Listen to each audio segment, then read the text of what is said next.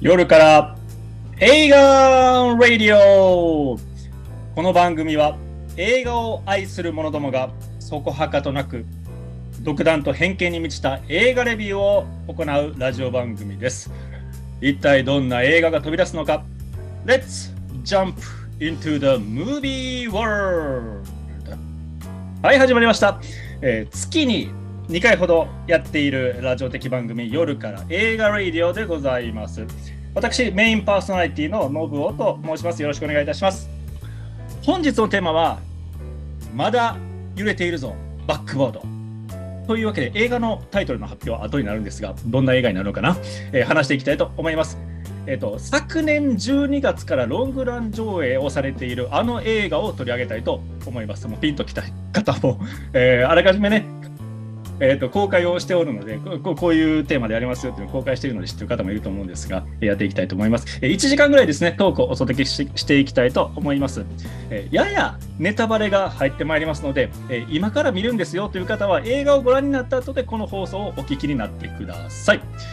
では、えー本日のゲスト早くも3回目の登場、えーみかん味のシンガーソングライターマサイさんですどうもーこんばんは片間さえですいや三回目ですね私ありがとうござ います本日ももうねあれよあれよとはいうんあの1回目に、えーはおい誘いしたのが2月だったんですよねでドラえもんそうですねのうん話をしようというのでねすごく面白がってくれましてこの方 が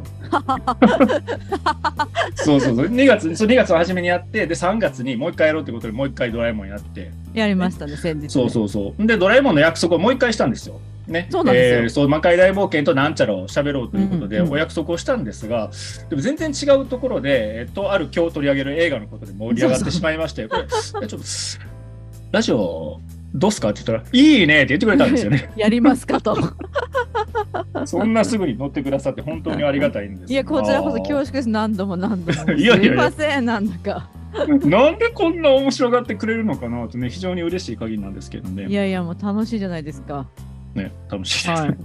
はいはい。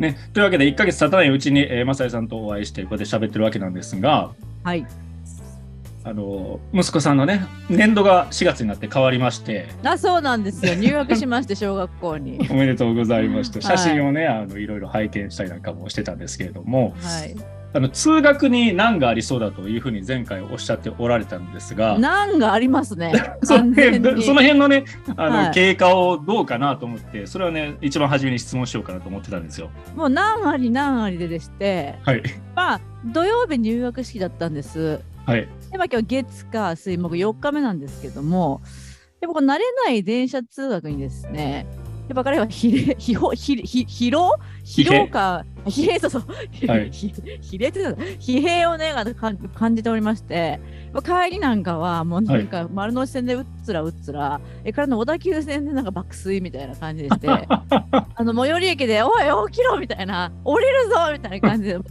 って寝てる状態でこう改札まで引っ張っていくみたいなあそう感じですね非常に不機嫌ですね 期限なんだ。不機嫌でございますねえー新しいお友達新しい授業みたいな感じで、まあ、それがはまだもうすぐみたいな感じかななんか一応国語と算数は始まってるらしくほうほだから彼はあんまり勉強には興味がないので何やったって聞いてもなんか国語の教科書を開いたみたいな うあそうなんや感じでしてでなんかあんまりこう最初人にもあんまり興味がないのでうん、担任の先生の名前もなんだかあんまり覚えておらず何それ、なんか隣の女の子のきぬみちゃんっていう子とうん、あとなんとかなんとかくんっていう子だけの名前は覚えてるんですが、はいはいはい他は特に覚えてないですね。そっかはいでも嫌がらずには言ってるんで、まあ、それ良かったじゃないですかつまんわけはい、それは良かったなと思いますけど、ただ眠そうです。まあ順応にね時間がかかるんでしょう、まあまあ、そまあ、まだ1週間経ってないんでね、そうまだあ、ね気な気長に。あと、母が疲弊してて、やっぱ同行するじゃないですか。母 母ね私母ね私はいはい私はいはいはいはいはいあの同行するじゃないですか、あのはいはい電車で。うんで、あの幼稚園がもともとすごい近くで、はい自転車で行ってましたし電動自転車でね、はい3分だったんです、ええで雨の日はドライブスルーが OK だったんで、うん優雅に車で行って先生が扉開いてくれて子供が降りてまた私は車で家に帰るみたいなはい。堕落した生活を送ってたもんだからでも一生懸命やってると思うけど そうでね。すけどでもあの電車とか乗らなさすぎてはい。もう往復行っただけでなんかも うみたいなゼーハーゼーハーですよ私が電車移動ってなんであんなに疲れるんだろ人じゃないですかう。いいや、僕も疲れるんですよ。やっぱ疲れますか疲れる疲れる。あの、僕は3年ぐらい前まで、えっ、と、まあ、4年ぐらいになるのかな。えーサラリーマンを。あ、まあ今今そう今もそうだよねそう、今も仕事やってるんですよ。仕事やってるけど、まあ、サラリーマンで会社勤めをしてたわけですよ。確かにずっと確かに意外意外っていうかそうだったけでどその時はねあの片道、まあ、新宿と呼ばれる、ね、メトロポリタンな場所 に、えー、まメ人の通りトロポリタンな場所に迷いね毎毎日毎日片道1時間半ぐらいで行ってたんですよ。片道1時間半ですよ。遠いねまあ、それはそれでやってたんだけれども、まあ、コロナあの自分でうんの家で仕事するようになったっていうのと、うんあとコロナになったっていうのもあって、うんほとんど電車に乗らない生活になったんですよね。うんうんでたまにさうんうん例えば歯医者行かなあかんとか、うんうんなんか買いに行かなあかんとかで行くじゃないですか、うんうんむっちゃ疲れるのよむっちゃ疲れるよねこれ人かなさっきおっしゃいましたがひ人だと思うまあ人何なんでしょうねどなんだろ人じゃなんかでも座れても疲れるのかいやそうどうななんだろう、んなんだろうね電車が疲れるのか外出が疲れるのかちょっと謎なところはあるんですけどねあうーん確かにねまあ、うん今もそうですねずずずっと在宅なわけですからでもまあ外出割と増えたは増えたしうん、うん、ね息子さんの通学まあ、ねそのうち慣れるでしょうまあだ順か応らは一一刻も早く一人で行ってこれるようになってくれれば私はすごく時間もできるだから7時 ,7 時10分に家を出るから早いです7時ね7時7時27分の電車に乗らなきゃいけないから 早い一な人で行ってくれるようになったら7時10分に家を出れば間に合うわけ、そうでだね7時10分から私は自分の時間になるというこことじゃないですか。万歳じゃないそれいや万々 歳でよくよく頑張ったね今まで、ほんとほんとだだこの通学の慣れるのを乗り越えれば、うん、もう空も飛べる勢いですねはっきり言って。空も飛べるはずっていう歌が昔ございましたがいつ ですね。 あそうですねなるほどねはい、そんな Now ですね。はいおはめでい、とうございます、うまくいくことをお祈り申し上げておりあまあすりがとうございます。ははいはいはい、いまあ、近々僕のあのこれは阿賀正さんと家族ぐ家族ぐるみっておかしいな僕の僕自身と僕の妻も阿賀正さんに親しくしてしていただいておりましてあ、そうなんですよ。近おかげさ々まで。お集まりになあ、るんですそよ、うね、なんですよ。こん、あと来週かな。はい、来週末、ワイワイとね楽しみです。本当何年かぶりなんで、コロナがあったからねお宅で本当たこ焼きパーティーやった以来ですよ。そうですね2020年のほんまに流行り始めたかみたいな3月そうぐらそいうのそう、時3に月3月。うちにいらしてあの大騒ぎして そうそう、大騒ぎして飛沫大会やってね。その飛沫大会いや全然そこではねパパムデミックパムデミックはなかっそたうんでそうす、よパ。ブデミックはね。なかったおかげさまでね、みんな健康で終わって、そそうのそうそう時は。たこ焼き食い散らかして帰りあそのうだ帰りましたじゃないそうかだそうただこ焼き食い散らかして僕はご馳走しましてねあのそうそうそ異名うそうたこ焼きキングなんですがねそうそうそう。懐かしいです。それ以来の集いなんで、非常に楽しみですよ。そうですねありがとうございます、はいは うんうーんまあそそれが近況な感じですかねそうですね。はいありがとうございます、はいで僕の方の近況というと実はね今日が、えー有名な作家さんの村上春樹さんのおお。有名有名な有名ですよね。はい。ええっと長編小説を久しぶりにお出しになったんですよ。それの発売日でございまして、さっき Amazon さんから届きましたね。へえ。うん、めちゃめちゃ分厚くて楽しみにしております。本。本です、本です。小説。これぐらいのやへえ。つ、ちょっと下に置いてきちゃったんだけど。そうなんですよ。それが届いて、まあ、読むの楽しみなんですが、へえ。あの僕は好きな作家さんとか、読書家でも何でもなかったんです。今もそんなに読むわけじゃないし、読書家えにっと見えるけどね。さんそれ見た目でしょ。うん。読読書家に見えると酒飲みそうに見えるっていうのはね見える。言われますが無理ですね。あのお酒も飲まないもんね。おお酒飲みませんね。ねあの気持ち悪くなる。動機息切 れ凄まじいことになりますから 顔で酒飲めそうとかって言われるんですけどまああるやろねえ。うん。飲めそめっちゃムッキムキでごつい人が飲まれへんとかって言ったら、あるもんね。えーそうなののなるなるなある。りますが。はいまずいいです、えーはい村上春樹さんの、ね、小説楽しみにしておりまして僕はねあの他の作家さんお気に入りの作家さんがめちゃめちゃいるわけじゃないんですけど3545の時から村上春樹さんの、ね、小説読むようになってもうドハマりして、へもう長編長編小説は全部読みましたし何なら持ってるし、エッイ。セイも、あと、短編集も、えーコンプリートしていますね。へうえ、んすごっ。そう、村上春樹さんの影響を受けてランニングをするようになったし、へえ、そうなんですよそうなの。マラソン走り張るんですよね、村上春樹さん。え、そうなのえ、。そうなんです、そうなんです。知らなかった。フルマラソンなんか走るし、あのひへ走ることについてだけのエッセイをお書きになったりしてるんですよ。え。えで、その中にね、あの100キロウルトラマラソン走った時の、ちょっとか書かれてあって、凄まじいですよ。やば。頭いかれてるんですね、やっぱり。ああいう天才は。分からへんでも作家しながらマラソンを走るなようような人はほとんどいないっていういふうに、ないよ、いねないと書思かうれておりましたが、ね、すごい。だからそういうねマラソンマンな僕もマラソンしますからマラソンマンな精神性と、やっぱりあんまり人とつるんだりしないとかってちょっと変わ変わったって言ったらおかしいけどそんなところいや、変わがってます。うん非常にあ村上さんのはパーソナリティも書かれる文章も好きなもんで、ねへえ。とても楽しみにしております。まへえ。あそんな感じですね。本読まないんで、その気持ちがわからないです。本読まないので気持ちがわからない本本読めない。あんたでもこの間司馬遼太郎の本なんかあ、だからえひえ新本選組だけ読む。何それ新選組の本は読めるんですが、はい、他他は読めないんですよ、活字は。うんあそうはい、そうなんです。あそうなんだは新い、残念選ながら。新選組だと読むっだと活字読めますが、他のそっかそっ本かよ読んだことないです。っていうか、あそうなんだはい。なのでその村上もうあ村上春樹さんもちろん知ってますが、はいその読んだことはないです。うんなのですごいすごいなと思って活字読める人はリスペクトですね。なんか矛盾してるような新選組だったら読むでもそこに書かれてあるのは活字だろでも新選 組のでもステ新選組はストーリーが分かってるじゃん。あなんかなるほどな、うんそうはいでここでどうせあの あの池田が来てみたいな、はいはいはいはい一文字が来てみたいそうなだねそうだ感ねじでで鳥羽伏見に行くじゃないですか。はいはい、そはうい流、れが分かってると入りやすいんですよ。うん活字もなるほどなるほど、うんでと要はとにかく活字があんまり好きではない人苦手なので、うん分かってないと入ってこない。へえなのでその全然分からない物語にこう小説にどっぷり使ってみたいなのはなったことがないのでなんか素敵だなと思いますね。そうなんですねうん、いい文章をあなたお書きになるから、そうですかだから読書家なのかなとてっきり。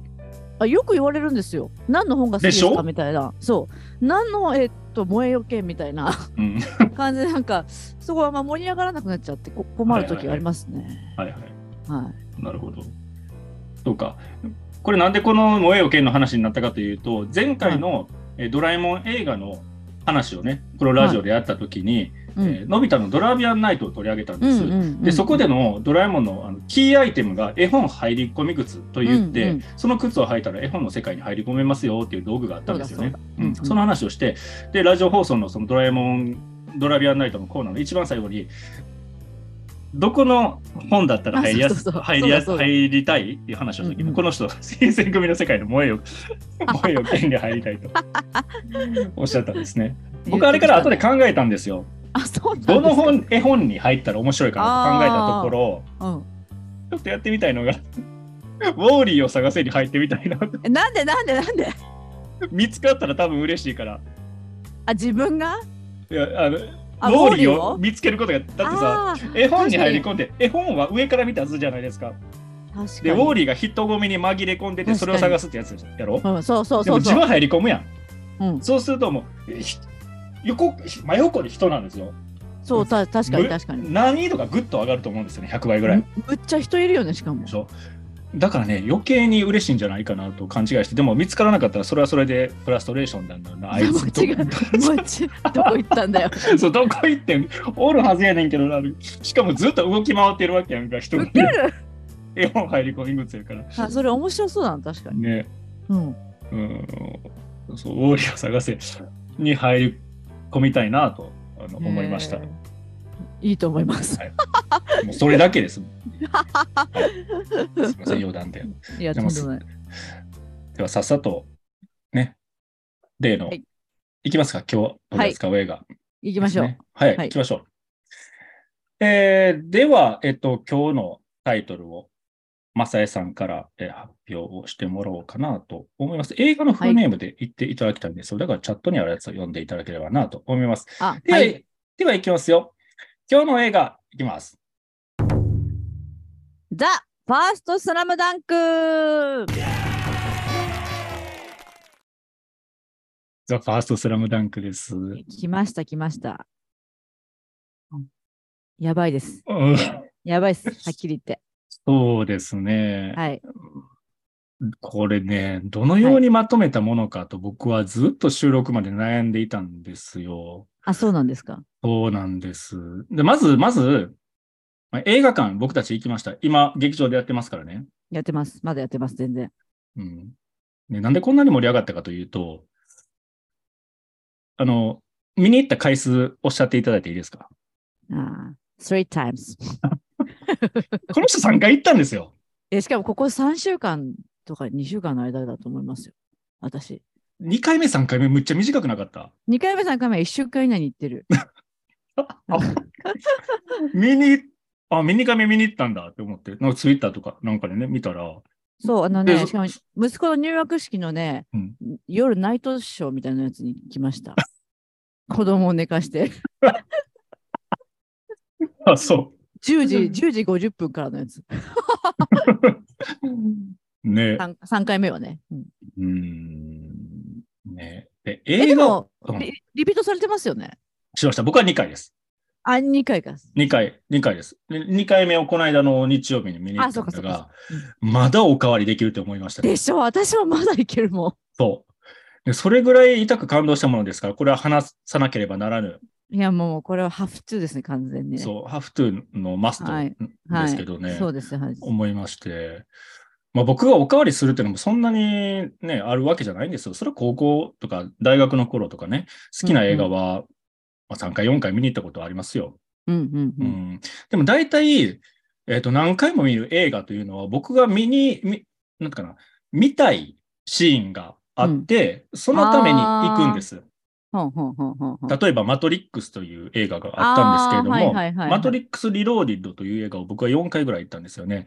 のでそこに悪者、行きましそう、悪者の黒服のスーツの人が100人ぐらい一気になんか増殖するっていうシーンがあって、たねもうそこがへ見たいがためにあの3回も4回も行ったっていうのはあったんですよ。えで、その全部のす世界観を味わいたくて、えー映画をリピートするというのは本当にないんですね、僕の場あ、合。そう、そうなんだ。あんまりないです。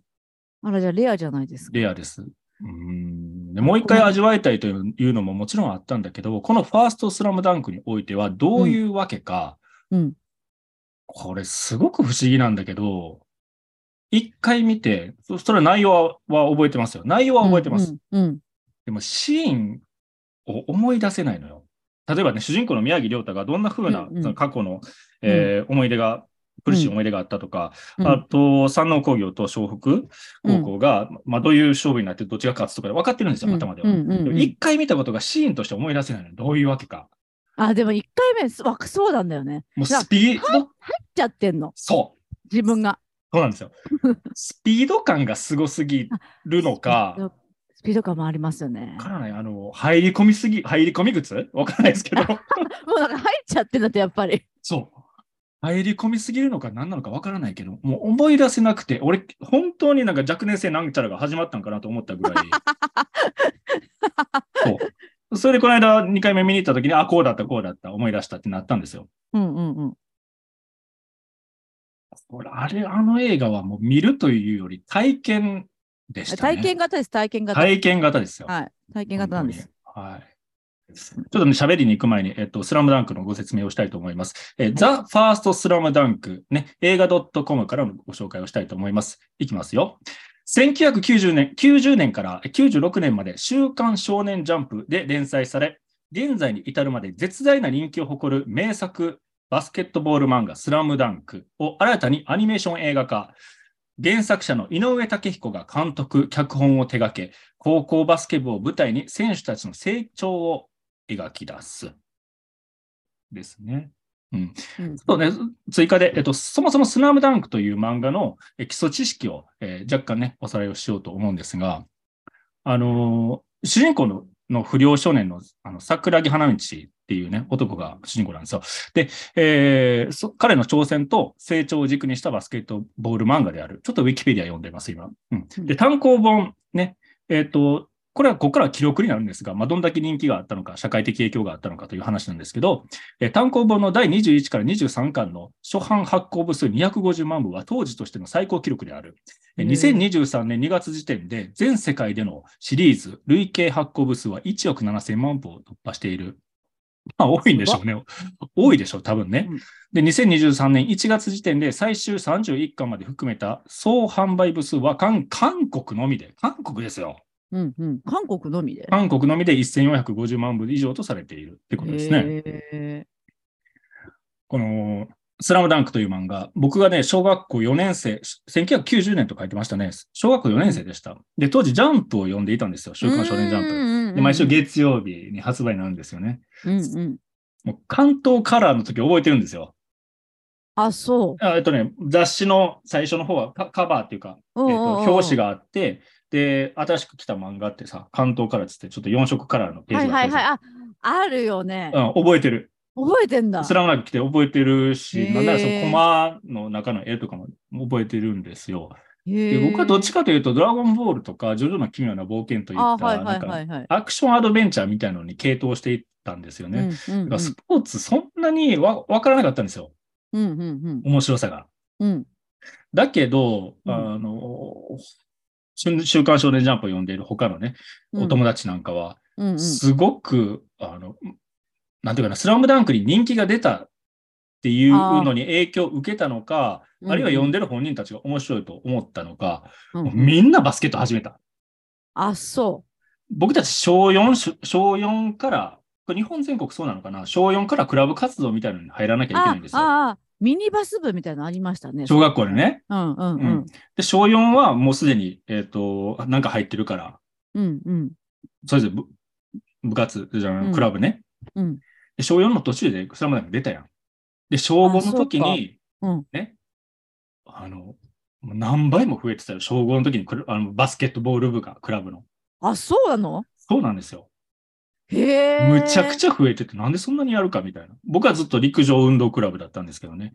小4の時には数十人ぐらいいたのがね、 むちゃくちゃ減ったんですよね。バスケみんな打ってたから。 あ、そうなんだ。そのぼうは映らなかった。う。映らなかった。だって漫映らな画、あの、スラムダンクやってんのは知ってたあ、けどそう、かそうかそうか。そんなね読んでなかっ読まなかったんですよねた。。そうかそうか。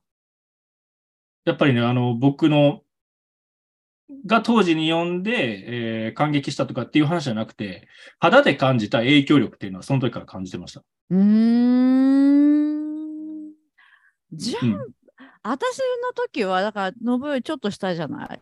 うん。だから、その漫画を読む年齢になった頃には、うんジャンプではなくって、このコミックの方、ななんていうんだっけ、はい普通の。このぐらいのやつ。ジャンプコミックスね。はいはい。コジミャンジャンプじゃゃなくて、あの、普通のなんか、はいちっちゃいやつうんうんだったみんなを読んで、うんそれでなんか話題になっていて、アニメが始まったんですよ、確か。私、小学校うん。アニメーションやってた中学年ね。うん。それで、なんかやっぱみんな見ててっていうのが先だったような気もしうんすうるんうんうん。けど。でもなんかミニバス、それで言うと私もミニバスやっていた。今思い出したけど え、あんたやってたのやってた。あ、そう。そう。思い出した。小、小4、小4、小5、小 6? ミニバス部だわ。そういや。受あ、ける。そうう。ん。だああ、やってたんだね。から影響を受けてた可能性もあるね。忘れちゃったけう。どん。ね。僕が初めて漫画シリーズを読んだのが、ちょっと時間が経って、うーん。 24ぐらいの時なんですよ。遅っ。で、遅いでしょで、その時に、お友達が、うん読んでみなっつって、うん全巻貸してくれたんです。うん。もうでも読み始めたらもう2日ぐらいで読んじゃった。早っ。面白っっ早っ。て思ったんですよ。いや面白いよねこ。れ。これは面白いってね。面白い、面白い。で、そう。まあ、スラムダンクを読んだことがあるようなお友達とかにね、うんうん俺、スラムダンク読んでんうん。であいいかっこいいような商用の花形とか言ったりすると、遅って言われました。いやいや、間違いなく遅いでしょ。うん、でも僕の中でスラムダンクはそれ、そそれっきりだったんですよ。井上武彦先生のあの漫画、お書きになる漫画は好きなので、バガボンドとかリアル、あー車椅子バスケはのい本ですね。いい いそれはずっと追っかけていて、後ろの棚にもね、あったりするんですけへれえ、ども、そうなんだ。すごいですけど、画集も持ってるんですが、へえまあ、。スラムダンクはまあその時面白かったなぐらいだったんですよ。で、アニメーションがあるのも知っていた。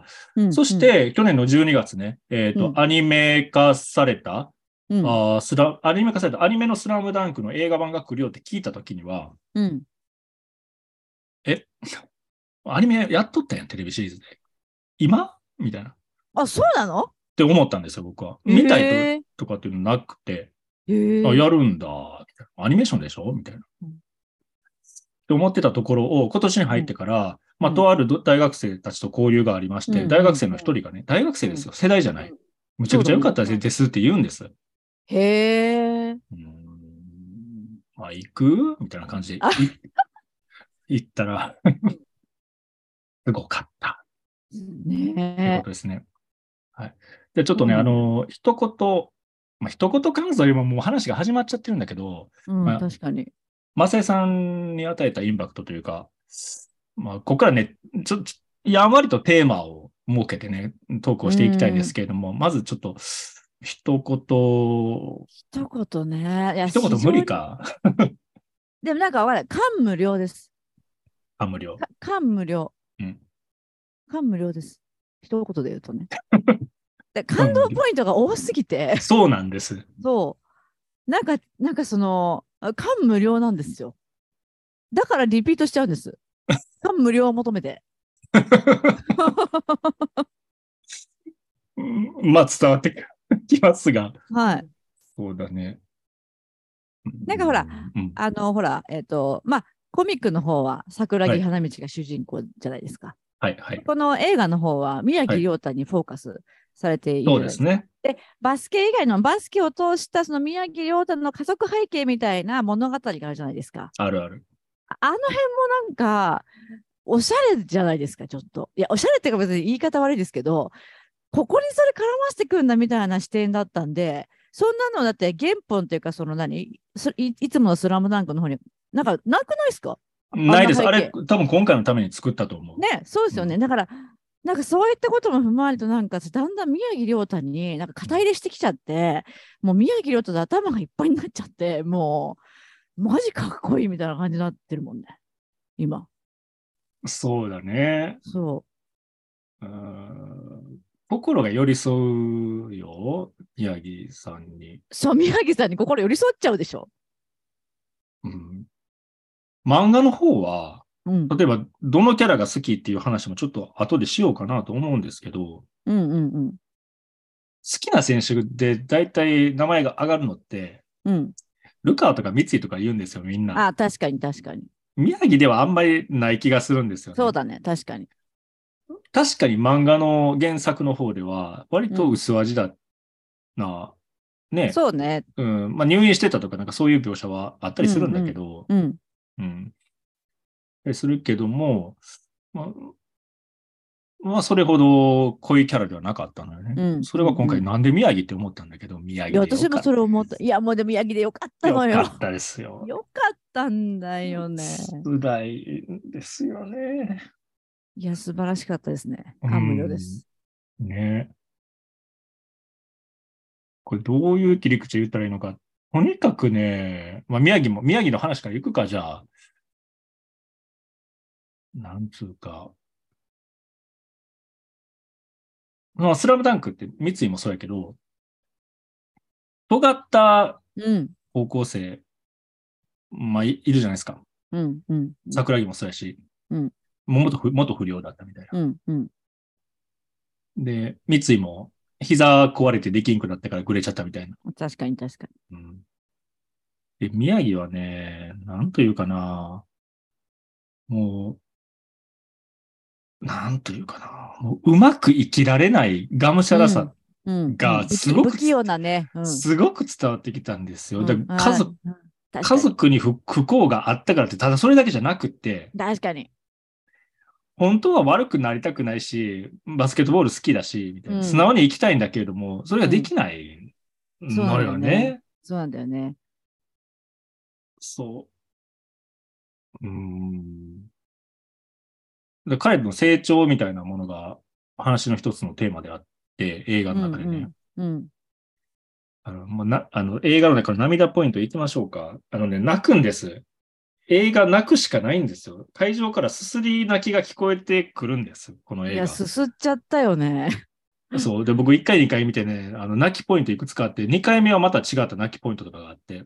あ、本当でそうそうそう。で、その中の泣きポイントの一つに、うん。えっ、とね、うん、沖縄のうん。高校生になった後で、沖縄あーちょちょっと戻ったでしょ戻るとこね。ああの、ば穴の中あそうそうそうそう、あそこ。あー、そこ私もすすったわ。あね、本当そにこ。すするのよ。あのね、お兄ちゃんのカバンをそうそうそうそうあそさう。ってとこでしょ。うんうん。あれはすすりますよ。でも、あそこの気持ちはわかるんですよ、僕うは。んうんうんうんうんうんうん。ば宮城さん、 宮城さん。宮城さん宮城さんって言ったらもう、昔、あの、空手の映画があって、宮城さんっていう師匠が出てきたんですから、 宮城さんじゃなくて。あそうなのそう。えっと、りょうたさんね。うん。だからな、まあ、羽、結構、見た目はねじ曲がった感じになっちゃってるの、ううんんうんお母さんともちゃんとコミュニケーションできへんし。そうなんだよね。うん、親子関係、そんな良くないよね。そうそうそうん。う。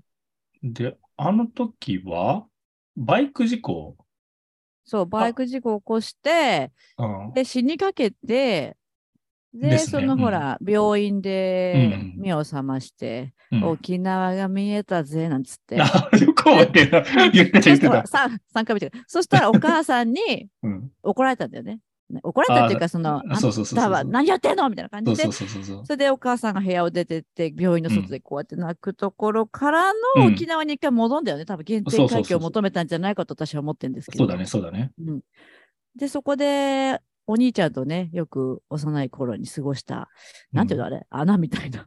岩うんぐならいだけどなんちゅうやろな。そう洞窟という、横穴というか、洞窟というか。うん、海沿いのね、とこにはい登っていくのようね。ん。であそこで、あ、うんこれちょっとネタバレになんねんけど、後で見てくださいよ、皆さん。あの、ネタバレ、最初に断ってあったから、ね、うん知りたくなかったら、あの、映画館にダッシュしてください。はい。お、お兄さん、お父さんもお兄さんも亡くすんですよ、りょうたさん。そうなんです。で、お兄さんと、あの、まあ、当時、りょうたはうん小学生ですね。お兄さんが中学上がるか上がらんかぐらいの時に、まあ、うん、ちょっとした事故があってお兄さん亡くすんですけれども、お兄さんの遺品というか、えっ、と、バスケットボール、兄弟で使ってたバスケットボール、それからお兄ちゃんが大切に、ソータさんね、うん、あの、ソータさんが大切にしてた、えっ、と、バスケットマガジンみたいなやつ、うん、うんそれを、ね、高校生になった亮太が洞窟の中、あの沖縄に戻って洞窟の中で、カバン開けて出すの、まだ残ってたんですよ。うん。そこで、もう声を上げて泣くんそうなのよ。ですよね。その思い出に浸ってるとかじゃなくて、なんていうかね、もう、あっこで泣くしかないのはすごくわかんのよ。なんとも言えない感情なんでしょうね。こうそう自分への苛立ちもあっただろうし、まあ寂しさもあった,、ね、あったんでしょうけども、うん思いま通あり泣くにし。かなかった。そうねね思い通りなに何いかないもかもが思い通りにいかなくって強がっちゃう自分もいるみたいな、なんて言うんでしょうね。うん思い出すだけでじんとしちゃうんですよ、そうね。そうもうなんだか。あそこの涙であいつの根の優しさが、やっぱねね。出てるんですよ。お母さんに申し訳ないと思ってんねん。うん、だそうだと思あの、手が、あなんだえっとさ、インターハイの試合するのに広島行く前に、お母さん手紙かあー手紙書う。くや誕ん。生日、誕生日の時でしょ。そうそうそうそうそう そう。生きてるのが僕でごめんなさいって言ったっけそうそうあそこもね、辛辛いい、辛いもう辛たんですよ、はっきり言って。つ、つら だん。つら、つらだん。僕たちつらだんの話してるんですか辛だん。つ、 あの、つつらだんじゃなくて。ね、何度も書き直してね。こう、根は素直な母上様、つってね。そうだあのお母さんもやっぱね、そうんのお兄ちゃんの方をやっぱ追いかけちゃってんだよね、最初は。そうなのよね。まあ一応そのね、弟の方ももちろん可愛がってはいるんだけど、やっぱお兄ちゃんの存在をすごい大きく描写されてるなと思いましたね。そうです、そうです。うん。で、やっぱりその申し訳なさとか、うん。なんか自分自身の値打ちみたいなところ、やっぱり親に認められてないとやばいんですよ、うん子供って。いや本当に。そう思う、そう思本当に。で、自分じゃいけないのかっていうところで、やっぱねじ曲がっていくしかないんですよう。うね。ん、そうなんだろう、ねうんやっぱ跳ね返っていくことでしか自分を表現できないというか、うんうんうんうんうん。そう、なのよ。うん、だからな、その辛さっていうのはね、やっぱわかるなって、なんかあそこ胃が痛くなっちゃうもんな、苦しくて。そあのシーンは。う。うん。でも僕たち大人だから、なんな母親みたいに思えないんですよ。お母さんお母さんに辛いから。そうなんだよね。旦那亡くし。して、えっと、長男亡くして、確かに。ねたまったもんじゃないよね。そう。自分も精一杯やん。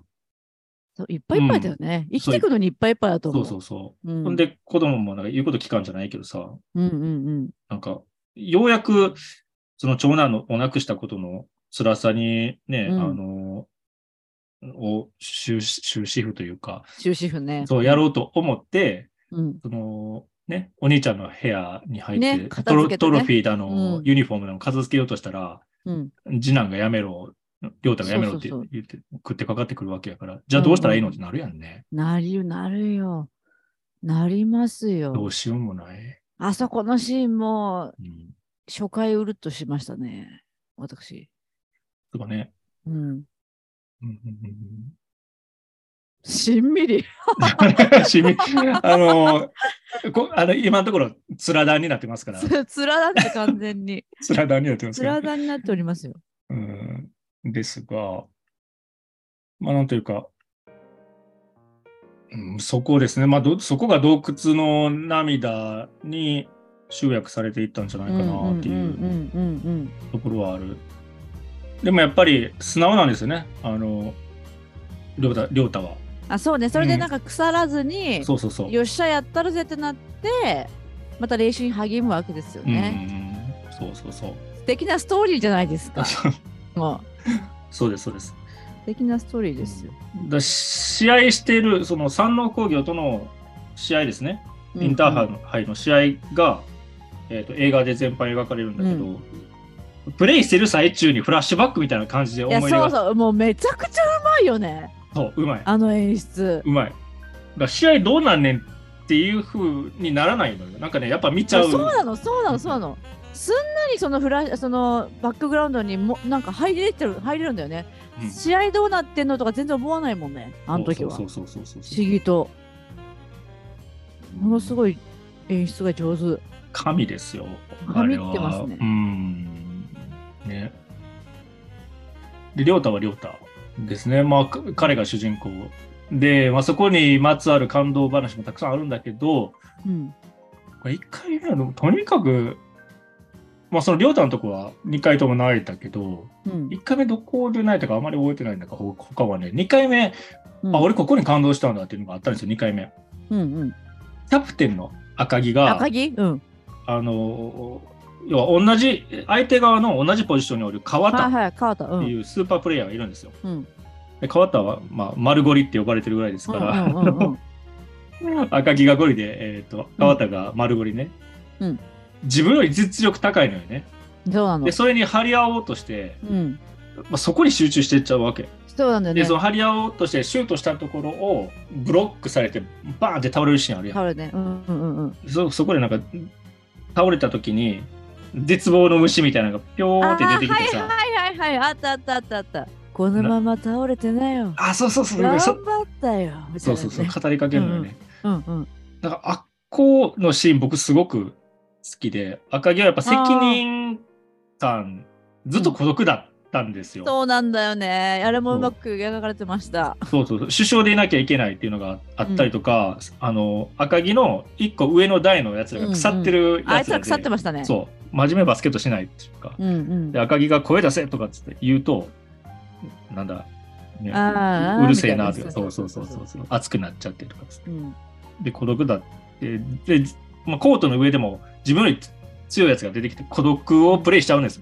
うんそこであもう自分無理かもと思って倒れ倒れててさ目を開けた時にあいみんな四が人そうあーそうそう4人が覗き上から覗き込んでて手を差し伸べるのよねあそこあそこ私も鳥肌だったもう一人じゃないんだっていう素晴らしかったですねあそこの描写もねあそこはあそこ2回目だったね赤木あじゃ心に余裕ができたからかもしれんねあそうだ他そう絶対そうり亮太じゃなくて他のプレイヤーのにまであの注目ができるようになったからわかる2回目3回 3, 三回目はちょっとまだ見てないと思いますけど2回目3回目ともなると、うんやっぱ宮城じゃない選手にもフォーカスしてた私だから3回目は桜木あ桜木そうか桜木じゃあ桜木のの桜木の話しししていきましょうよじゃ桜木がさほらあのー終盤で、はいあのーえっ、と誰だっけ宮城の足に当たっ赤に当たったやつが外に出そうであはいはいはい三井が諦めたら試合終了だっつってこう追っかけようとするんだけど三井ももう手上がんないぐらいヘロヘロになってて、うんうん桜木が猛ダッシュして「どけ道」っつってうんうん、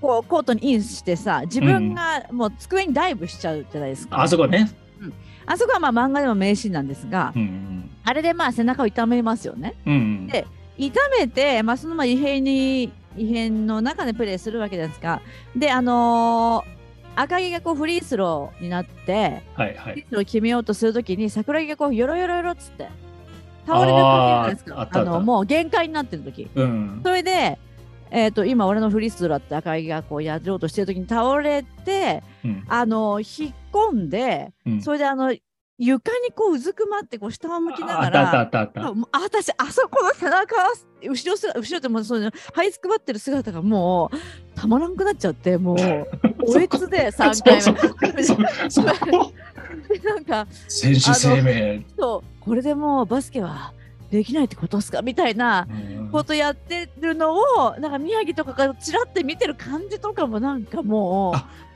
プレイ中に気にしてるのに目の端っこで、うそうそうそうんうんうでみんながこう頑張ってやってる中でみんな気にしてるの桜木のことやっぱり。はいはいそれであのーそれの中でこう背中をプルプルさせながら涙涙してるか知らんけど涙してそうな桜木のあの背中あそそこはこもうかあそこやばかったし3回目は本当おえつ一人で みたいなああそこそこねそうでおー結局ほらルカワにさなんか、うんうん戻るなら戻るドアホーっつってあ言われた言われた戻ってそうで最後ファインプレーするじゃんもう、うんうんうん本当だからその桜木のさあのあそこのなんだっけえっとほら、うんあの名名台詞親父のあ親父って安西先生ね親父のぜ全盛期はいつだよ、うんみたいな俺は今なんだよっつってあるんですよちょっと確認しようかそれ多分え漫画にありますよねあるある同じセリフフがここ反応戦のあるある背中痛めてからやか赤ら木がフリースルーあだ川田に勝った時だね川田川田えっと三井がスリーポイント決めてわが赤木は赤木俺は三井久志だっつっあってた打ってでそれ親で父それがの栄光時代はいつだよあそれそれそれ全日本の時かデニムってそう。俺はで駒が4個ぐらいあるんですよあ四個今もあなりんまだすよって 俺はめっ今ちなゃんだ使ようじゃん。 そうここですよ。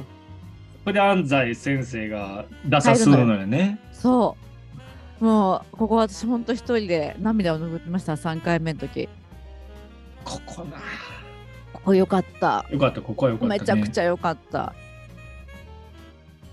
でその、うん何えっとみんんな俺がいなくてなんだ心細かったのかって言ってる感じも良かったなうんんか、うんうんそれでなんかまたほら盛り返すじゃないそうねそうねいやさすがあのこの映画の中では主人公じゃないかもしれませんがうんうんさすが主人公と思いました、 私。あの時そうは。やね あそうですねそうで看すね板背負ってんなと思いましうた。んああそこも好きです。やっぱ桜木ってすごく特殊でうん、初心者ね。バスケット初心者だけど今インターハイにあすごく上手くなってインターハイ出たりするんですよ。でし素人がゆえのあのなんていうかチームへの空気の吹き込み方っていうのが彼しか確かでに彼しかできないことがあって、うん、うん、うん。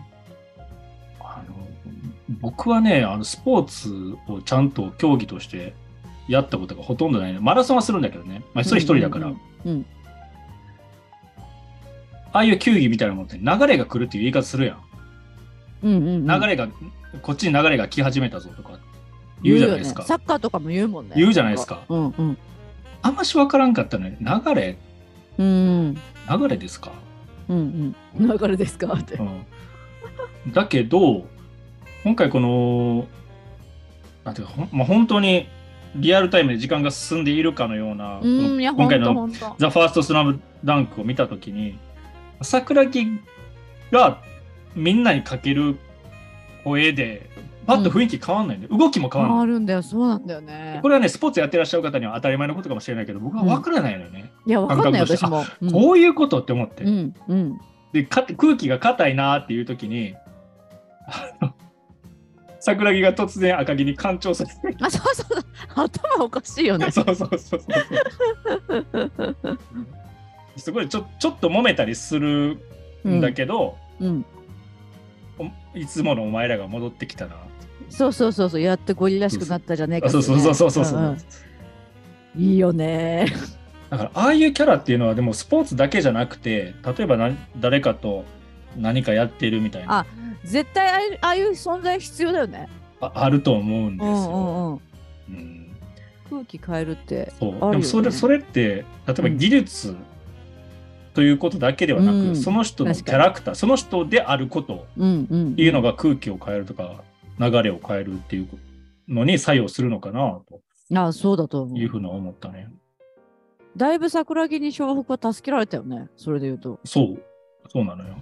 ぎ技術云々っていうかその雰囲気的にね。そうそうそう。 あとさ、あの、審判、審判は、まあ、あのコートにおるんだけど、うん結構、ね、コートの横でみ机、パイプ机並べてうん見てる偉い人たちがおって、 そこのところにいきなりさ、登ってさ、登ってた。このサッシ丸めてこ、うメガホンにそうそそう。う、山尾は俺が倒すバイ天才桜木さん。桜木って 言って、これで負けられなくなったぞって、仲間に葉っぱそかけうたりさ。そうなんだよね。そうそうそうそう。それでみんな顔つき変わるんだよね。そうう。かっこいいよねみうんな。ーんだからあの辺の人間の描き方っていうのもやっぱ「スラムダンクのあすごく確かにね、うん確かに。うんいいスポーツの試合がテーマではあるけど、うん、うほん。てなんなら「スラムダンクってほぼほぼ試合してるじゃん、まあ練習もしてるけどそうそうだねなんかそう漫画読み返すとほんとほとんど試合してるよねそうだねだからこいつらがバスケ好き以外の情報ってそんなにないんですよルカはなんか何者か分からへんしほとんど確かにだけどこの試合の中での人間としてのありようっていうのがすごく緻密に描かれているからなんかリアリリティがあってそうかもいいんですよね。これ誰かコメントしてんのかあしコてなメいンかト来てますよえ、来てあんののまず最初の一番最初の方にあのスラムダンクのがやり、スラムダンクをねこうネタにするって時にやっぱわかるってこうなんか小川さんおっしゃってますねああ、小川。と小川さ今これまたコメントいただいてますよ人間性が出てるっつってあ、モデルのデニス・ロッドマンがそうだから。 人間が出てる。そうなんだ。このデニス・ロットマンっていうのは選手ですか、ロッドマンはバスケットやっとったんじゃないかな。俺詳しくないから分からんけど、へー NBA で選手してらっしゃったはずですよ。おそらくね。へーやっぱり人間性出てんのよね、出てる出てる。コート上でもうね。んやっぱその人間性に関わる皆様の過去の,、うんあのエピソードがうん一つ一つが色濃くてすごく見応えがあります。そそうのでいすねろんな、いろんな選手、そのミッチーにしても、赤木にしても、一人一人切り取ったそのフォーカスした時の裏のエピソードっていうか、バック背景が色濃すぎて、うんそしてあの当時その小学生の時に読んでた漫画、うんそれが今の、今この大人になって、こうしてスクリーン上でそこがフォーカスされてるのを見ると、もう萌えポイントなんですよ。そういうなんか懐かしさみたいなのもなんか煽られてる気がする。そうだね。うん、なんか大人になった今とな、今、あの当時見てた漫画がこうして、その映画の中のえー過去の背景として、こう、しかもアニメーションで出てくるっていうのは、なんかもう本当なんか、だから感無量なんですよね。 無料。いや、感無量なの、こう片付けるのはあれだけど、なんかすごいなん か、生きててよかったな、みたいな感じになるんだよな、なんか、なんだか知んないけど。